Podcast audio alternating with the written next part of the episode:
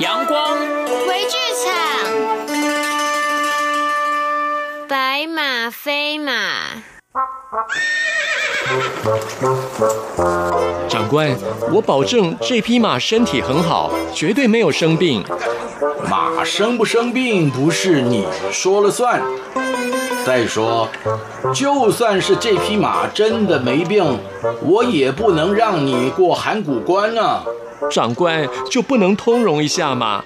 到咸阳的路还很长啊，没有马谁驮行李呀？你就不能自己背着啊？你看我这模样，走不了两天，行李就把我压垮了。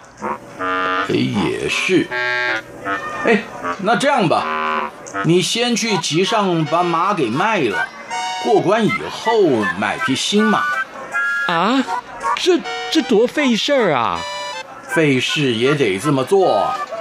你睁大眼睛看，告示上写的清清楚楚。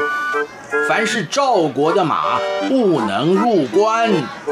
这告示我看到了，可是并不是赵国所有的马都得了瘟疫呀。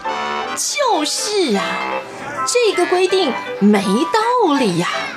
上级的规定有道理没道理，我们都得执行。所以啊，有劳各位。赵国来的马都请不要入关。小兄弟啊，我看赵国马不能入关的规定是改不了了。你呀，还是照那位长官说的，先把马给卖了，过了关再买匹新马吧。唉，只能这样了。大嫂子，谢谢你。哎呀，谢什么？哎，又有人骑马过来了。哎呀，我得先告诉他一声。这位先生，前面有告示，说是赵国的马不能入关。多谢大嫂，我去看看情况再说。这个人呐，真固执，白跑一趟干什么呢？停停停停停停！你没看到告示吗？赵国的马都不能入关，人可以进，马要留下。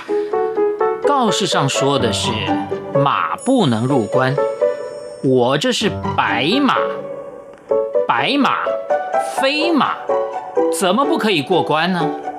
白马是马，哎，那我是公孙龙，我是龙吗？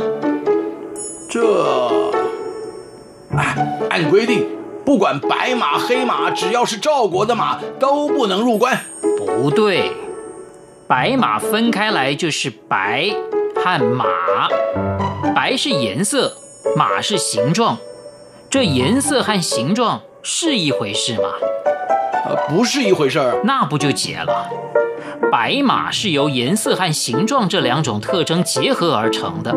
如果不具备白色这个特征，单单只有马的形状，就只能说是马，不能说是白马，对不对？呃，这咱们再往下说。这如果我要买一匹马，你给我黄马、黑马都可以。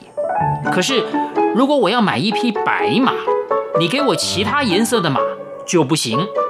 这也就是说，白马和马不是一回事，所以白马不是马。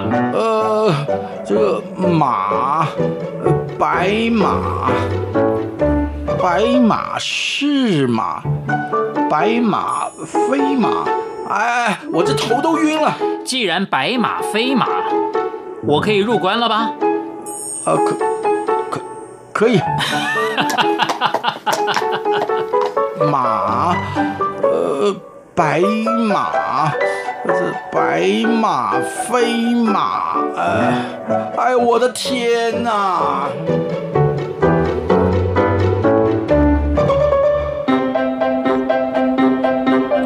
白马飞马，这句成语出自公孙龙子。如今这句成语形容巧辩者的言辞。